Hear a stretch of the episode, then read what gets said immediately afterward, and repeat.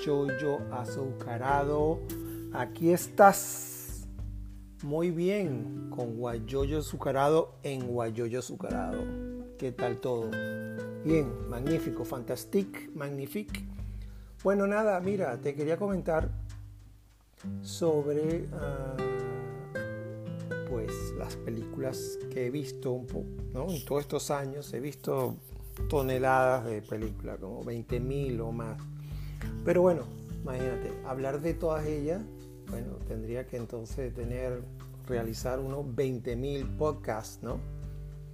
Pero bueno, ah, el caso es que vamos a comenzar con este. Entonces, poquito a poco. Aquí vamos. No, entonces nada, mira, fíjate que los 80 tiene muchas películas, ¿verdad? Que fueron fascinantes, todavía me siguen gustando y a veces yo me siento a verlas de nuevo porque crearon un impacto increíble en mí y porque me gustó ciertos diálogos en la película, una parte, una acción que, me gustó. Y hay veces que las películas realizan cosas que uh, me, llaman la atención y me impactan en el sentido, por ejemplo, si hablamos de Back to the Future, cuando se estrenó en el 85, ah, recuerdo que la vi cuando estaba en Carbondale, ¿no? estudiando. Entonces, ah, inclusive la vi dos veces porque mm, quería como que entender mejor qué lo que pasaba. El caso es que me terminé comprando una chaqueta jean, es decir, me vestí como el chico, me unos zapatos ah, parecidos porque no me podía comprar los que él tenía y entonces me gustaba la combinación de la chaqueta, ¿no? de jean y todo, y el Walkman ah, y todo el numerito. yo iba caminando a la universidad con mi Walkman, escuchando diferentes tipos de música, especialmente música de Venezuela. Entonces siempre escuchaba eh, música de Venezuela como para no perder esa conexión, ¿no? ¿Ok? Pero bueno, nada. Ah, si ves que no encuentras nada de repente de esta época, de ahorita, no, no sé, no, no te gusta nada, entonces bueno, trata de ver una película de esta época, ¿no? de los 80, y hay muchas para elegir. Imagínate tú. Voy a mencionar algunas. Tenemos los The Outsiders, ¿no? Ahí trabaja Patrick Swayze, Tom Cruise, Emilio Esteves. Ah, ah, bueno, imagínate tú, al chico de, de Karate Kid, uh, Ralph Macchio, creo que se llama. Bueno, el caso es que vas a conocer eh, si no has visto, no eres de esa época, vas a ver artistas en sus comienzos. Mira, también tenemos Field of Dreams, en el campo de los sueños, con Kevin Costner, que quiere, ah, eh, donde le dicen, si lo construyes, ellos vendrán, ¿no? Donde pues se atreve a destruir su campo de maíz para armar un campo de béisbol. Está el natural con Robert Redford. Tenemos a Batman, ¿te acuerdas? Pero Batman, la de Tim Burton, ¿ok? Beetlejuice. Tenemos a Michael Keaton, tanto Batman y Beetlejuice. Ah, The Color Purple, el de, um, muy buena esa película con, dirigida por Steven Spielberg. Dead Boy Society, la Sociedad de los Poetas Muertos. muy buena con Robin Williams. Mira, tenemos a Rayman. Okay. The Right Moves. de Tom Cruise que juega mm, cuando este, él es un, está en high school y es un jugador de fútbol y, trata de que este, conseguir una beca para la universidad como jugador de fútbol pero el, coach, el entrenador, el director técnico, pues, eh, que al mismo tiempo es un profesor, creo que de clase de, de máquina de escribir, ¿no? porque en esa época había ese tipo de clase para aprender a escribir en las máquinas, ¿no? sin ver al teclado. ¿no? El caso es que, bueno, tiene un fuerte confrontamiento y entonces hay una frase ahí que me gusta mucho dice al, profesor que, que él no es Dios. Una frase, esa parte es muy buena, que Él no es Dios, Él es simplemente un profesor de máquinas de escribir. Bueno, o por lo menos esa es una traducción así rápida, ¿no? Quizás hay una mejor traducción. Tú no eres Dios, tú solamente eres un maestro. Aunque bueno, no me acuerdo si le dice una grosería, pero bueno. No, algo así. También tienes The Hoosiers, que es eh, el equipo Diana de básquetbol. Claro está que bueno, eso quizás es un poquito más... Mm, local, ¿no? Porque es una historia de un... El que no le gusta el básquetbol, pues no lo va a ver, ¿no? Obviamente tienes eh, Superman, pero la primera, si no me equivoco, ah, no, no, la primera no, la segunda. Esa, no es bastante buena, la segunda. Ok. Y, este, y si quieres atreverte, puedes inclusive tratar de ah, irte a Flash Gordon, ok, que la música es muy buena. Entonces puedes tocar esa parte Robocop. ¿Te acuerdas de Robocop? ¿Ok? Entonces mira, puedes ah, intentar ver si te gusta, ¿no? Pero son, son películas de Goonies también. Ah, eh, que está, eh, eh, es de los comienzos de Christopher Columbus, el de Harry Potter por lo menos las dos primeras, el director de Harry Potter, en este caso él escribió la, película. Entonces tenemos Big con Tom Hanks. Y bueno, imagínate tú, Vacation con Chevy Chase. Entonces, claro, mucho de Dirty Dancing con Patrick Swayze. Imagínate tú. 16 ah, Candles, 16 velas, pero ese es bastante ochentoso con estos artistas del momento. Tenemos Splash con Tom Hanks. Ah, creo que es una de las primeras películas, la segunda película creo que de Ron Howard. El de Beautiful Mind. Tiene Can't Buy Me Love. Ah, esa es buena. Eh, Some Kind of Wonderful también es, es, buena. Te lo estoy diciendo en inglés porque no sé cómo se llaman en español. Mira, tiene Full Metal Jacket. Okay. Glory. También ahí ganó el Oscar Denzel Washington como actor de reparto. También tienes Good Morning Vietnam, donde este Robin Williams hace de un supuestamente creo que conocido disc jockey o eh, entonces es bastante cómica. Claro está que a la hora de comedia y chiste no sé si funcione muy bien el que no entiende mucho inglés. Entonces eso obviamente a veces no funciona en países latinoamericanos porque bueno, como a veces es un poco difícil entender estas películas, ¿no? Entonces, pero bueno. Entonces una que, bueno, ese es un listado de películas, entonces una que puedes probar como para que te diviertas, Ferris Bueller's Day Off, ¿no? El día libre de Ferris Bueller perdón, dirigida por Josh John Hughes, que es el mismo de Sixteen Candles y otras películas de esa época, de los 80, escrita y dirigida por él. Obviamente trabaja el chico Matthew Broderick, que está casada con la chica de Sex and the City.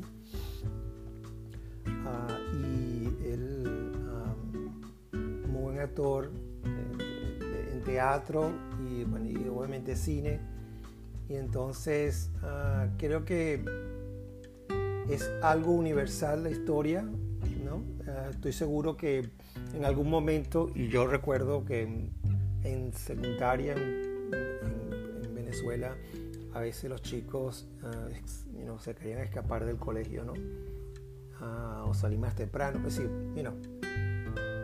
Entonces, este planean estar libre el día en particular, donde entonces él, Ferris Bueller, Matthew Broderick, entonces intenta engañar a sus padres y a todos de que él está enfermo.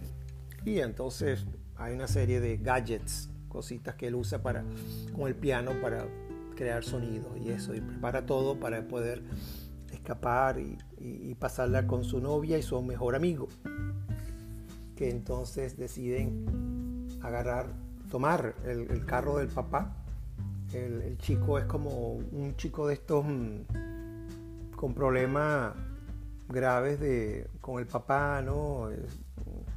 Entonces, ah, él no quiere ah, realmente aceptar que Ferris Bueller quiera usar el carro, entonces, porque el chico le tiene miedo al papá, tú sabes, estos problemas de padres y hijos que, especialmente gente, que digamos que es clase media pudiente, ¿no? Porque no me acuerdo del modelo del carro, si era un Ferrari, eh, pero bueno, no importa. Caso que es un carro que creo que el papá tenía pocas millas y lo tenía ahí como que de, de colección. Y entonces, bueno, a la final, bueno, deciden irse para Chicago, que es donde usualmente este director John Hughes ah, filmaba. Y ah, es una película divertida. Ah, una cosa interesante es que ahí rompen lo que llaman la cuarta pared, que es donde el personaje habla a cámara, que a veces lo hacen en películas. No sé si era la primera vez en esta película, ah, no, recuerdo. Pero bueno, ahí usan ese método y este, es bastante cómico. Hay gente que creo que ha copiado algunas partes de esta película, especialmente cuando está corriendo por los jardines de su casa, ¿no?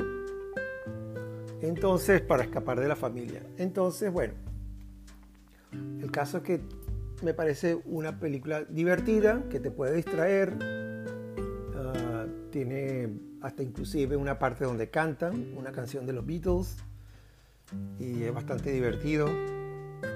Está la frase esta de uno de los personajes cuando van al juego de pelota, donde para como que distraer al catcher, aunque ellos están muy lejos del catcher, entonces dice butter, butter, butter, butter, swing butter.